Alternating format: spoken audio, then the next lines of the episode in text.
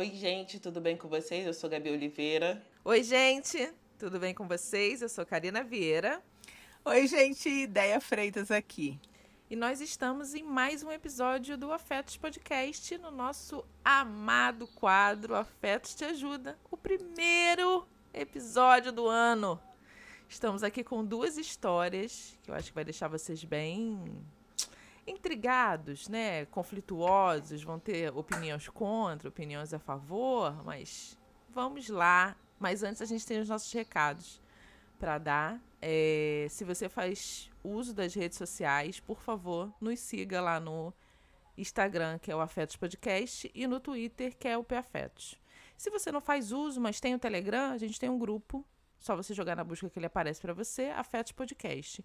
E se porventura nem Telegram você tiver, mas quiser mandar sua opinião, seu relato, como o determinado episódio bateu em você, quiser falar do nosso livro, nós temos um livro lançado chamado Cartografia dos Afetos, você pode mandar um e-mail para gente no afetospodcast.gmail.com. Meninas, vocês têm recados?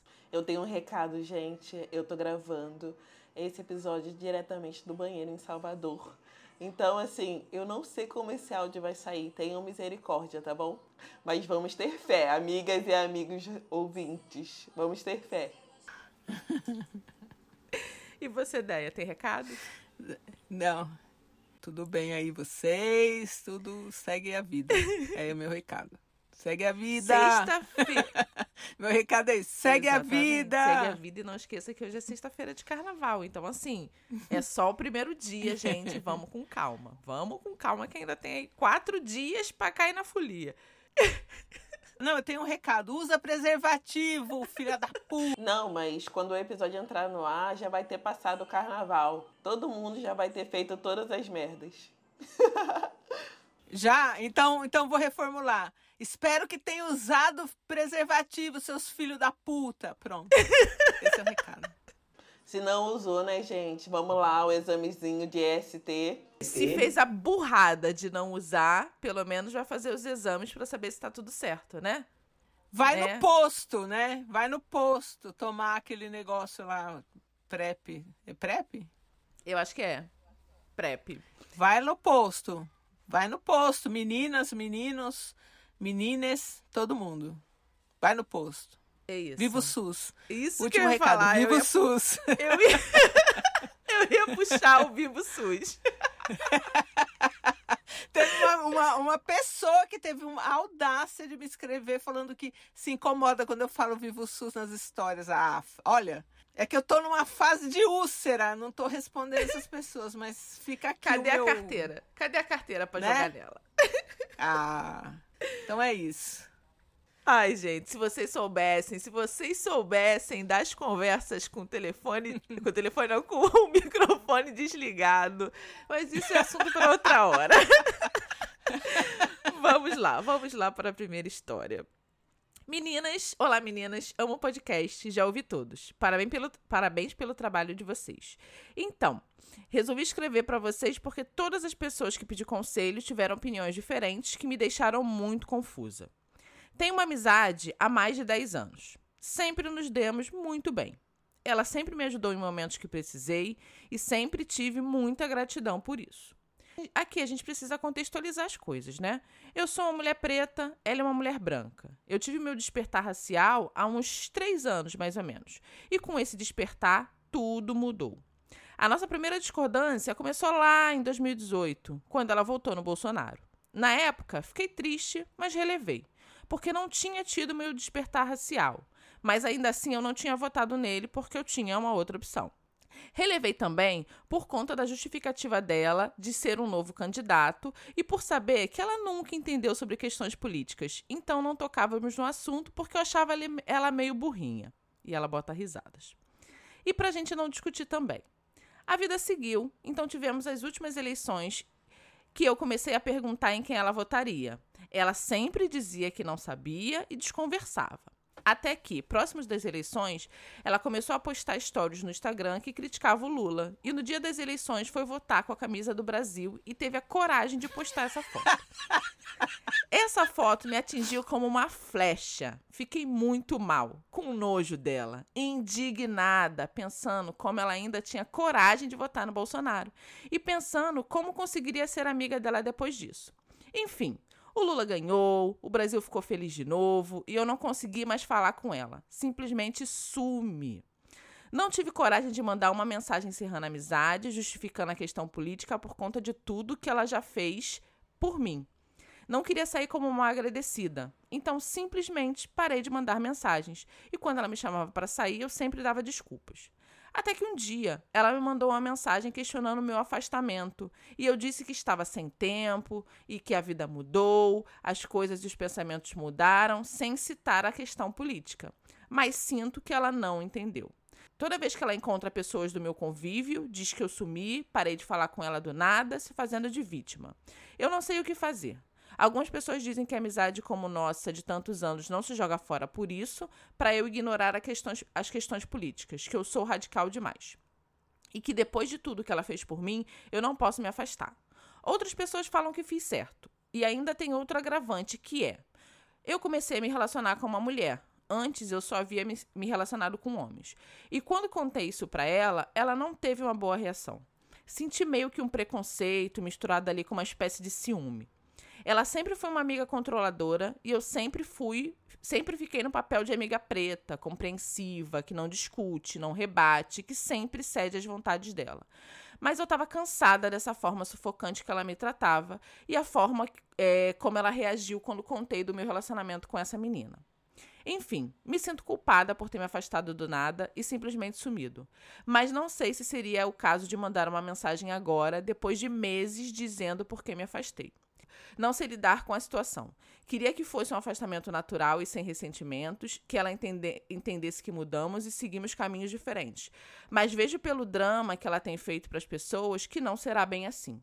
Tenho evitado sair em lugares que ela possa estar, até evitar encontrar a família dela, que sempre me tratou como a irmã dela, por me sentir culpada por ter me afastado.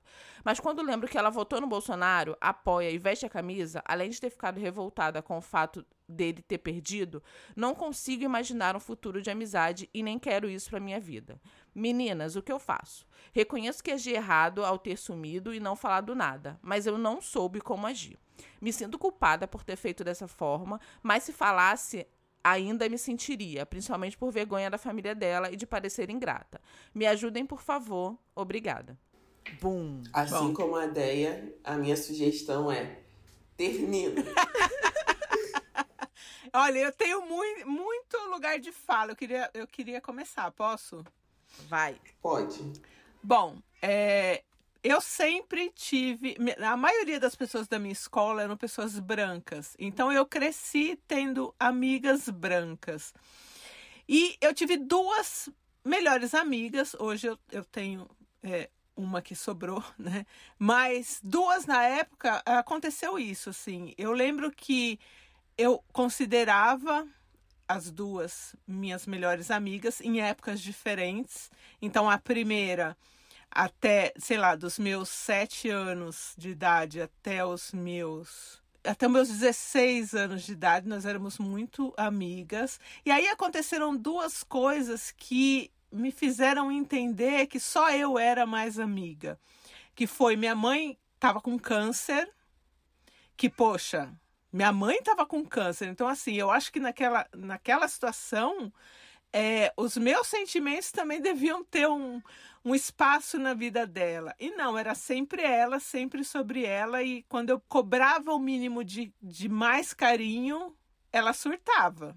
Então ali eu percebi que eu era mais amiga, que eu era o suporte dela e ela não era o meu.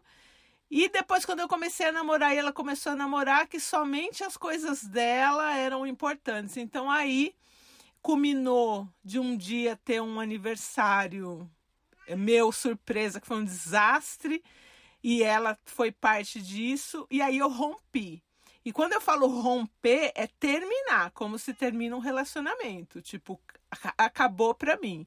Nunca mais falei com ela, nunca mais fui atrás. As famílias tentaram, eu falei, meu, vai se fuder. E aí com a segunda também, mas aí já era um contexto que eu já tinha me formado em psicologia, a gente está falando de mulheres brancas, tá?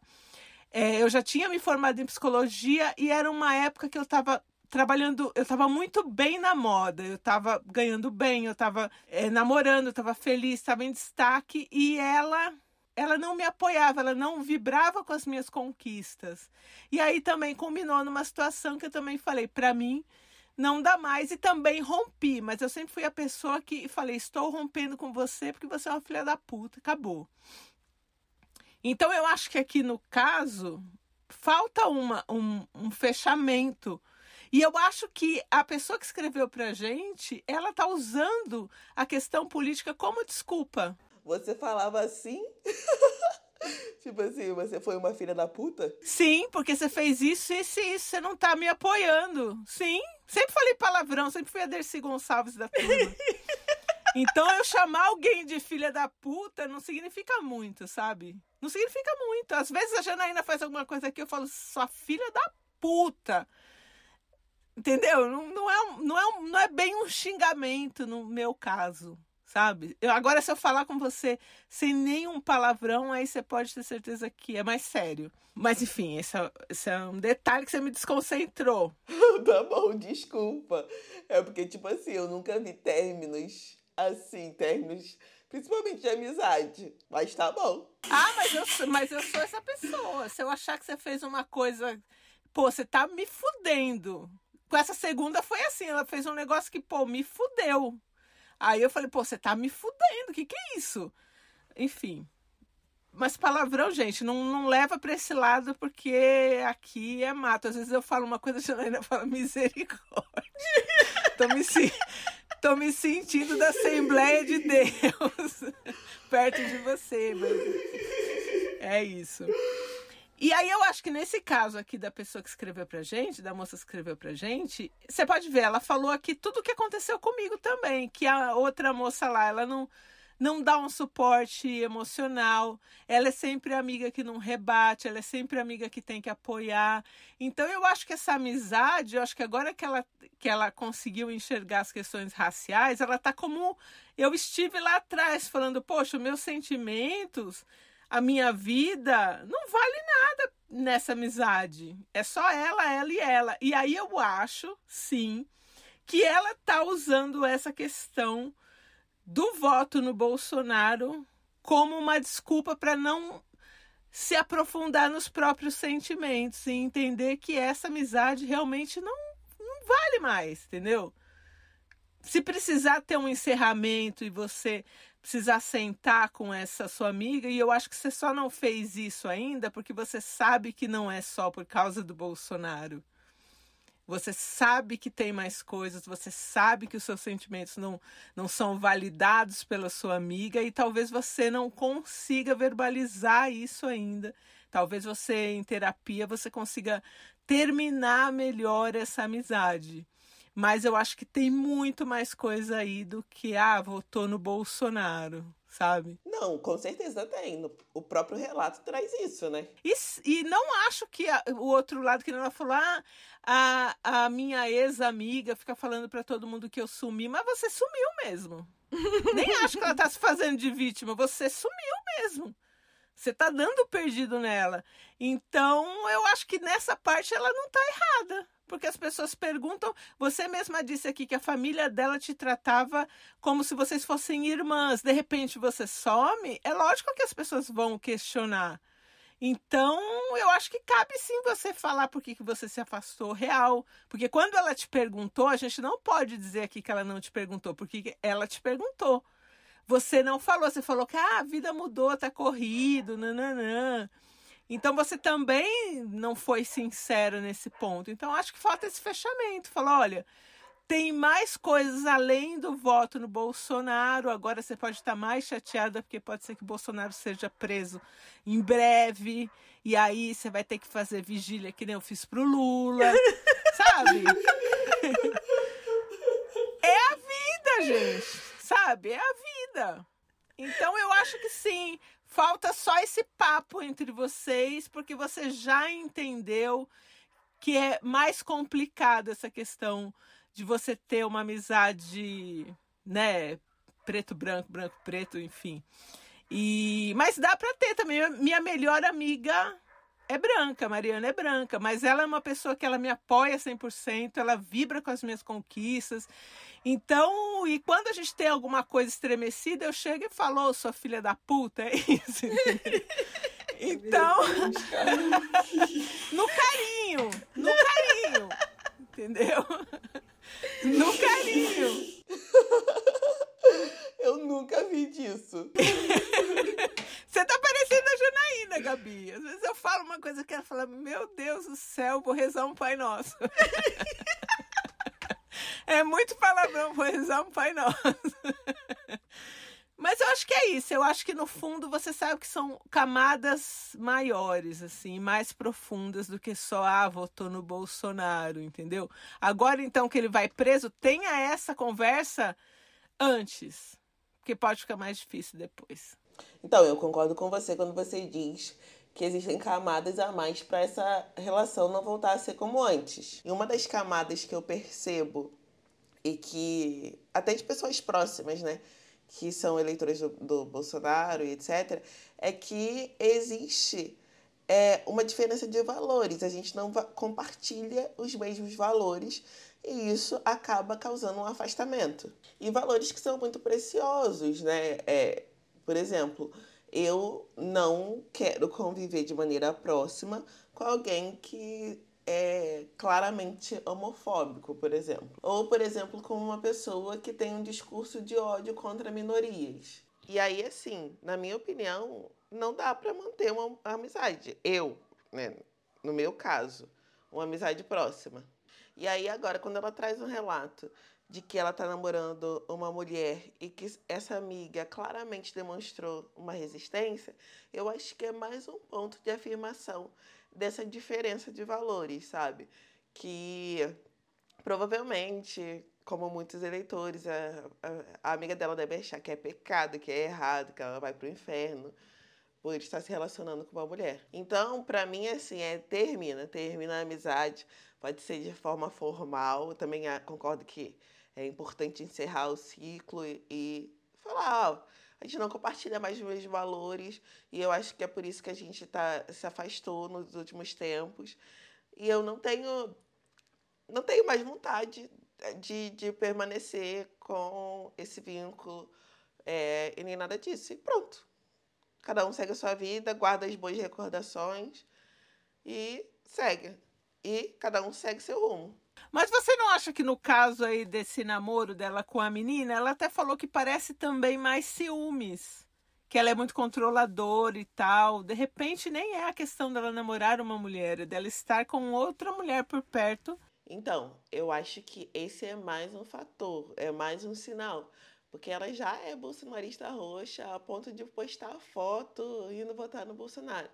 E aí, mais essa questão assim de, de um estranhamento dela já era, um, já era um abortamento esperado e eu acho que essa é uma confirmação. Olha, eu, eu assim, eu não estou defendendo ela aqui, mas eu acho que a questão da burrice conta um pouco também. Eu vou dar um, um, um, um pequeno exemplo aqui, que eu, eu tô chocada até agora, mas que eu tenho certeza que é uma questão da pessoa não ter esse letramento político também. Eu, atualmente, eu faço alguns trabalhos sociais paralelos. E tem uma pessoa em situação de rua que eu consegui fazer um trabalho bacana, tirar da rua tal. Esses dias, ela fez um Instagram. Esses dias eu vi o Instagram, falei, misericórdia. Ela tava lá falando, ela é pró-Bolsonaro, descobri naquele momento, né? Mas isso não interferiria no que eu fiz, enfim. Mas ela estava falando absolutamente isso, que as pessoas, elas estão na miséria porque elas não querem trabalhar e elas vivem de Bolsa Família. Mas ele não trabalha e ele vive de Bolsa Família. Do suporte que o podcast está dando agora. Então, assim, você consegue entender que assim, a pessoa está falando uma coisa, ela está replicando coisas de outras pessoas, porque eram vídeos, né?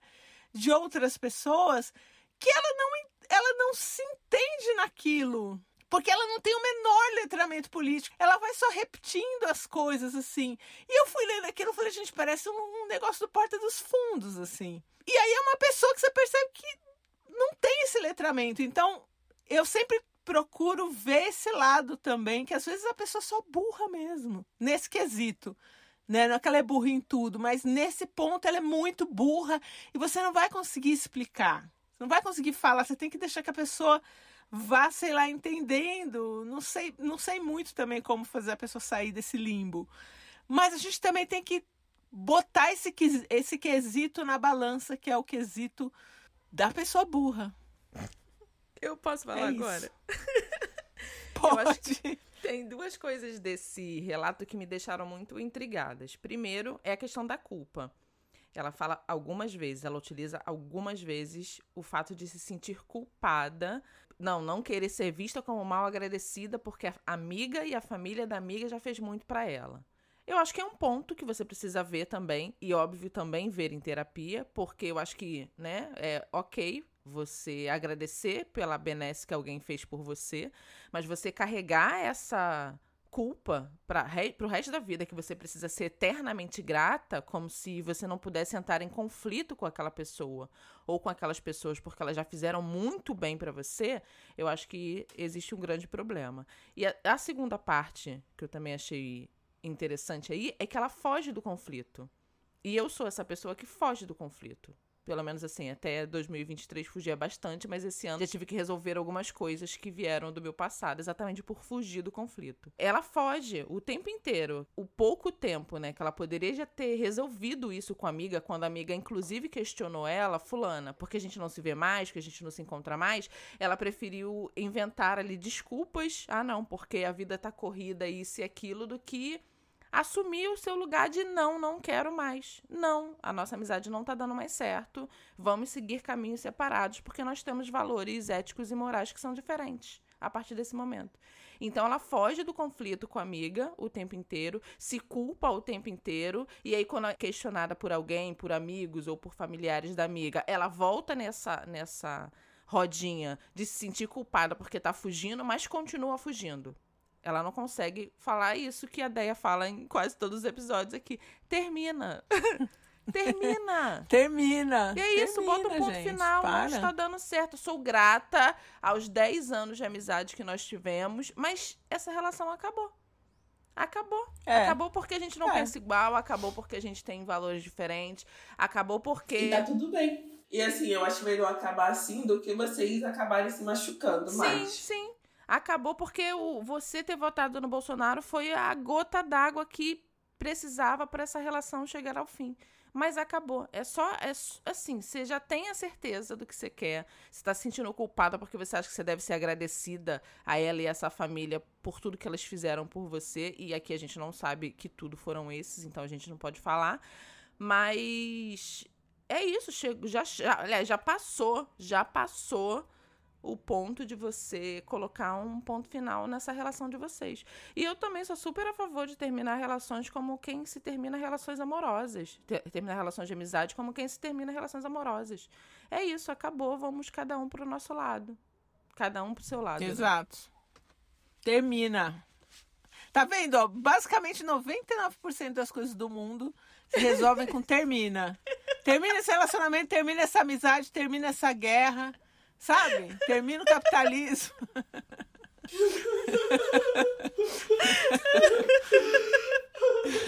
termina essa religião. É isso. Termina. Vou fazer uma camiseta escrito termina. Pô, vai vender Porque que a nem pessoa- água. Sabe assim, ó, você tá na rua, você fala, preciso de um sinal. Aí passo eu com a camiseta. Termina. Juro, vou fazer.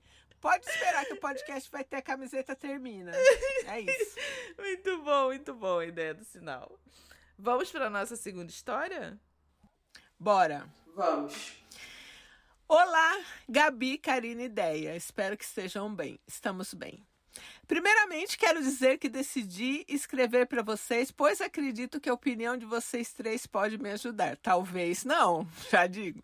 Meu nome é Mariana, tenho 37 anos, sou nutricionista e trabalho para uma empresa pública em um estado aí aleatório. Tem um relacionamento de 13 anos e quase dois anos de casamento. Meu marido tem 50 anos e tem um filho de 27 anos que sempre morou com ele e agora moramos nós três na mesma casa. Durante o namoro de mais de 10 anos, foi tudo muito tranquilo. Eu sempre fui muito focada nos estudos e no trabalho e nunca fui de pegar no pé dele em nenhum sentido. Tenho zero ciúmes. Outro detalhe importante é que, mesmo o filho do meu marido sempre ter morado com ele, durante todo o tempo de namoro, eu convivi com ele muito pouco. Isso porque ele nunca estava em casa nos finais de semana, que era o momento que eu estava na casa deles.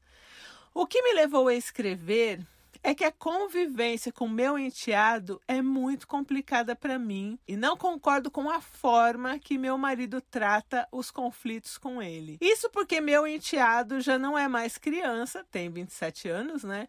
Não quer saber. Eita, agora me pegou. Não quer saber de trabalhar nem estudar não contribui com as tarefas da casa e ainda traz as namoradinhas para dentro de casa, o que tira um pouco a privacidade que tenho. Meu marido se incomoda com o fato dele não trabalhar e nem estudar, mas não é firme nas conversas e na cobrança. Ultimamente, meu marido tem deixado o cartão de crédito e pagado faturas de mais de R$ 1.500 que o filho dele gasta com roupas, iFood e passeios com a namorada. Que essa namorada também namorando esse desempregado, olha, vai um recado para ela também depois, hein? Eu acho isso um absurdo e como já falei o que penso, agora ele tem escondido essas coisas de mim e só me conta quando eu percebo alguma coisa. Pergunto e insisto em saber o que está acontecendo. Sinto que pode ter muita coisa que eu nem saiba. O fato dele esconder essas coisas de mim me deixa chateada e confusa. Será que estou me metendo no que não é da minha conta? Sim. Mas, por outro lado, eu pago metade das contas de casa e, querendo ou não, também estou sustentando o filho dele. Ai, gente, que história boa. Quero que acabe logo para a gente comentar. Minha relação com o enteado é pacífica, mas às vezes transpareço estar irritada com alguma situação. O que meu marido também não gosta, ou seja, nem reclamar eu posso.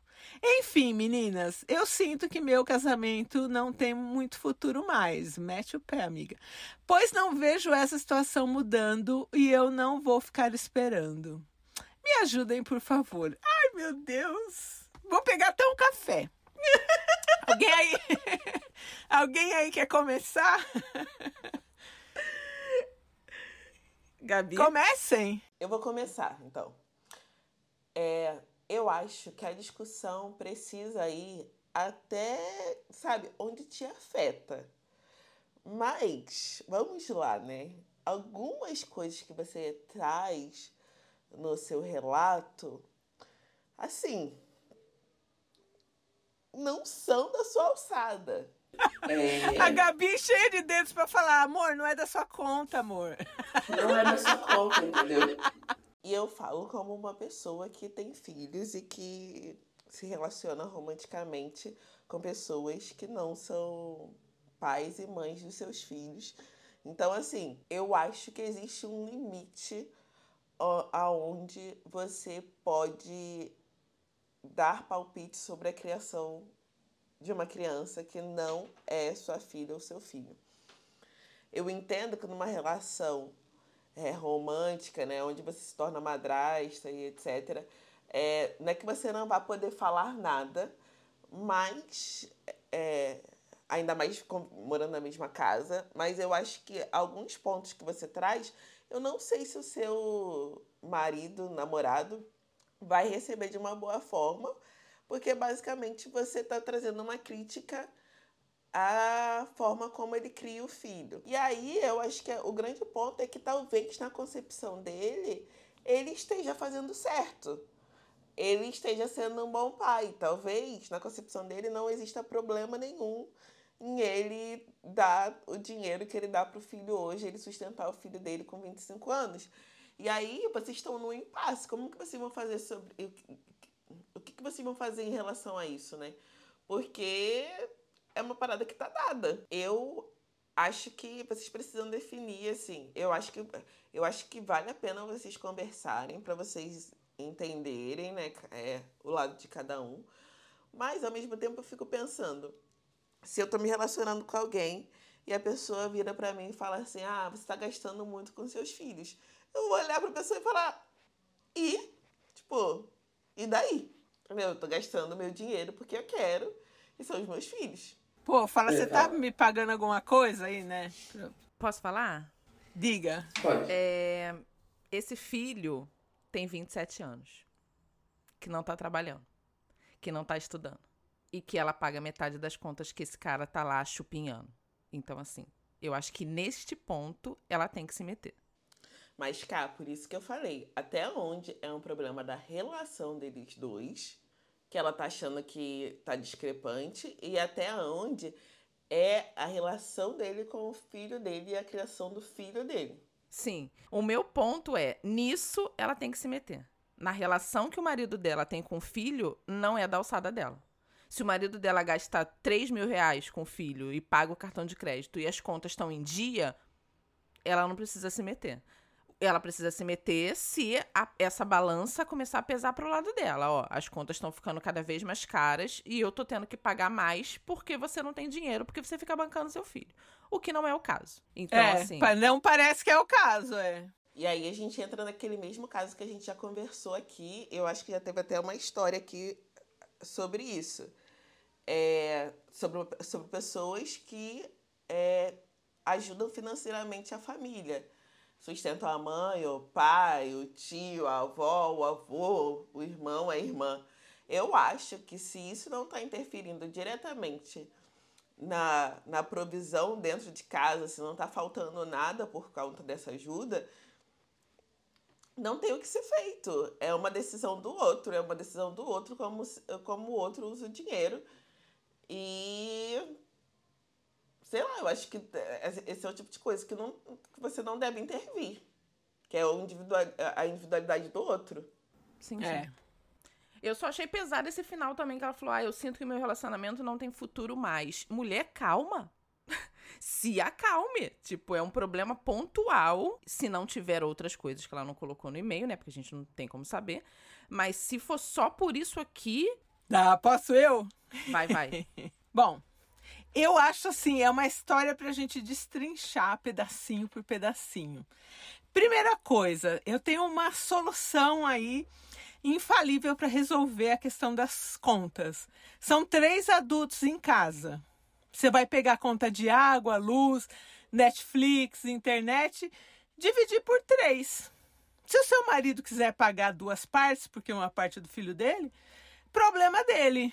Você vai estar pagando só a sua parte. Então, essa questão de você estar sustentando ele, que eu acho que nem é o caso, tá meio que resolvida. São três adultos, você divide as contas por três. Se o seu marido quer pagar as contas do filho dele, é o filho dele. Outra coisa, a casa também é dos três e, pelo que eu entendi, você foi morar com eles. Então, eu acho que o seu enteado tem direito de levar a namorada na casa. Acho aí que você está errada nesse quesito. Em relação ao filho não trabalhar, eu acho que isso pegaria para mim só se eu estivesse conversando com a namorada do filho. Que aí é aquela questão de você estar namorando um desempregado. Agora, em relação a pai e mãe, se o pai e a mãe quiser bancar, gente, eu, assim, eu não tenho filhos, mas eu acho que se eu tivesse um filho e ele tivesse desempregado e eu tivesse dinheiro, eu ia dar para ele. É meu filho. Eu dou pro meu gato, não vou dar pro meu filho. então, eu acho que, né, como como é, não, e como ele cria o filho dele, contanto que não interfira na sua vida, e me desculpa o fato do filho levar a namorada, você tem que conviver também. A casa também é dele. Ah, porque isso está interferindo na minha privacidade, mas você também tirou a dele quando você foi morar aí. Que ele morava só ele e o pai. Se sou eu esse filho, talvez você nem fosse morar. Então tem essa questão. Então eu acho que você está querendo coisas que não são da sua conta. Como o pai vai criar o filho? Se o pai falar, filhinho meu querido, você pode ficar aqui não trabalhar o resto da vida, papai tem dinheiro, papai banca. Eu acho errado? Gente, desculpa, não acho. Eu acho. Porque é pai, acho. é filho, é mãe. Eu não acho. Eu não acho. Quem que gosta de trabalhar, Karina? Nem você, nem você que trabalha comigo, você vai falar, ai, eu gosto todo dia de ficar lendo história, aquele povo todo. Ninguém gosta. Ninguém gosta de eu trabalhar. sou assim também, sou realista. Então, se vo- Eu falo, gente, é claro É que ninguém... É realidade. Se você tem um pai milionário, tem gente que fica falando, ai, é fulana, o pai milionário não trabalha. Ô, gente, você pega ônibus todo dia, você gosta? Você não gosta. Você pode acordar meio-dia, comer aquela comida boa, ficar na sua casa, assistir um Netflix, fazer um negócio, passear. Quem que não gosta? Agora, você casar com uma pessoa que não trabalha é diferente, porque é Uhum. você que vai bancar. Sim. Entende? É outra realidade. Agora, o que o cara vai fazer com o dinheiro que é dele? Se ele quer dar tudo pro filho, se o filho, se ele dá um carro, porque tem, tem, por exemplo, tem esposa que fica chateada quando o marido tem o seu próprio dinheiro, todas as contas estão pagas, e ele dá um carro para aquele filho do primeiro casamento. Porra, não é da sua conta. Deixa dar o carro, é filho dele. Ah, mas eu tenho um filho também. Seu filho tem 5 anos, ele não dirige. Quando ele tiver 18 anos, ele ganha o carro. Sabe? Você vai perder um casamento que parece ser legal, porque uma hora este homem vai se encher o saco e vai falar: acabou. Porque você está querendo tomar conta de coisas da vida dele que não são da sua conta. Você não tem filho. Agora, se tiver um bebê com ele, você pode falar: bom, o que, que a gente pode pensar no futuro, tal, juntos, vamos juntar um dinheiro aí para as crianças. É outro cenário.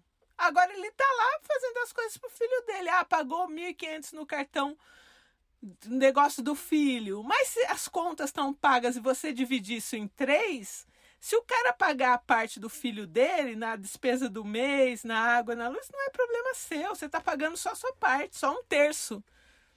Se você pagar metade, aí já acho errado. Porque aí sim você está bancando a parte do, do menino.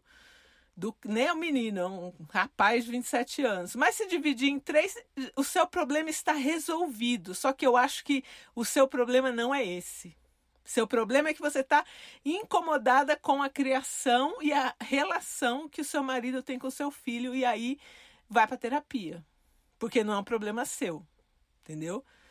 Se ele quer dar as coisas pro filho dele, é filho dele, gente. É o que eu tô falando. Eu dou pro meu poodle, kiwi, poodle lata. Se eu tivesse um filho, ia dar, ia dar tudo, ia dar um mundo pro meu filho. Então, acho, não acho errado, não. Eu nem tinha Não pensado nessa coisa da casa. Imagina eu me relacionar com alguém e aí a pessoa tá na minha vida e etc. Eu compro uma ração boa pra Vaiola, porque eu acho que ela merece ser cuidada, e agora também pra Nina Simone, né, a nova integrante da família. Aí a pessoa chega pra mim e fala: ah, compra uma ração mais barata pra Vaiola e pra Nina Simone, porque você tá gastando muito dinheiro com, com ração. Tipo assim, o meu dinheiro, o dinheiro que eu, que eu trabalho pra ganhar. Eu não posso mimar minhas cachorras. Como é que eu vou mimar?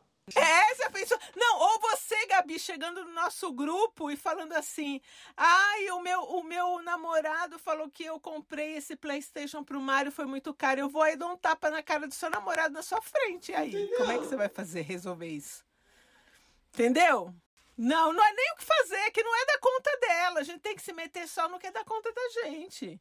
E eu acho, gente, sério mesmo, filho, filha, eu não sou mãe, eu acho que até por isso que eu não sou mãe, porque eu ia ser um nojo. Ah, falou mal do meu filho, ah, eu vou quebrar você todinha. eu ia eu ia ser dessas, entendeu? Então, eu acho que para filho a gente tem que, ah, faz tudo. Tô nem aí, passa pano. Eita. Quero nem falar disso, porque só viro outra Ai, pessoa. Pelo amor de Deus, ainda bem que você então não é mãe nem realmente. Eu acho que tem que defender o filho, a filha, é mãe, é pai. É isso. Não em caso de crimes, tá? Se o seu filho cometeu um crime, aí sim ele tem que ir lá cumprir. Mas você pode ir lá levar o jumbo para ele, que é a, a marmita, né, que o pessoal leva pro presidiário, leva o jumbo pro seu filho. Eu entendo que, na opinião dela, a forma como ele está criando está errada. Mas, nesse caso, meu bem, não tem muito o que fazer. E, gente, vamos lá a uma máxima que é a grande realidade, né? Irmão, irmã, filho, filha, pai, mãe. A gente pode falar mal da gente, entre a gente. Agora, se vier outra pessoa de fora falar mal da, da, da sua irmã, do seu irmão, do seu pai, da sua mãe, você não vai gostar. Então, esse pai, ele pode até ter uma percepção ruim sobre o filho também. Mas se ela, se ela vier falar, se a pessoa que mandou a história vier falar, ele não vai gostar. Exatamente. Ah, lógico. Exatamente. Exatamente. Ele pode estar achando o filho acomodado. Concordo. Mas alguém chega lá. Exato. Eu acho também. Ah, eu com a Janaína aqui, ela me enlouquece. Tem dia que eu quero matar. Mas se alguém falar um A, não aceito. Não aceito.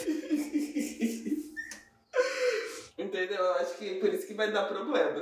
Ele vai largar dela. Eu largaria. Eu largaria. Ficou enchendo o saco falando do meu filho e eu largo. Nem tenho filho, hein? Falando do coentro nenê, eu largo. Mas é isso. Então, nesse caso, eu acho que não vai ser termina, mas vai ser ele vai terminar com você. e tá tudo bem também. Eu acho que a gente precisa bancar as conversas desconfortáveis. Se você quer bancar essa conversa, saiba que provavelmente uma das consequências será o fim dessa relação. Se você acha que não vale a pena, então eu acho que é melhor você repensar, deixar pra lá e deixar ele cuidar da relação dele com o filho. Vai terminar com você, Não tem totalmente. problema também. Mas ela pode transmitir um Mas tem recado. É, é, mas ela pode transmitir um recado nosso para a namorada do, do rapaz que é, termina. Essa sim, essa sim tá com problema. Problemão. Não, porque no começo ela também fala namoradinhas e depois ela fala namorada. Né? Apenas... Mas, ô, mas mesmo se for namoradinha, se o moleque tem, se o cara tem o quarto dele, ele não pode levar lá com uma, uma peguete dele lá? Pô, é a casa dele também. Sim, sim. Concordo. Eu nem tinha reparado nessa coisa da casa, nem tinha pensado nessa coisa da casa, de que a- Não ela foi que ela chegou. que foi morar lá? É, ela que se chegou. sou eu, isso, se sou eu a filha, ela nem mora lá. Nem lá ela vai morar, desculpa. É isso. Aquela Gente. filha é difícil.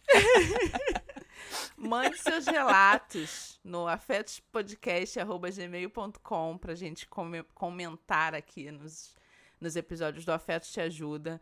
Esse quadro vai ao ar uma vez ao mês. É, sempre conta três episódios, o quarto episódio é o Afetos Te Ajuda. Então mande seu relato pra cá pra gente comentar. A gente sempre troca a identificação das pessoas, então pode ficar tranquila.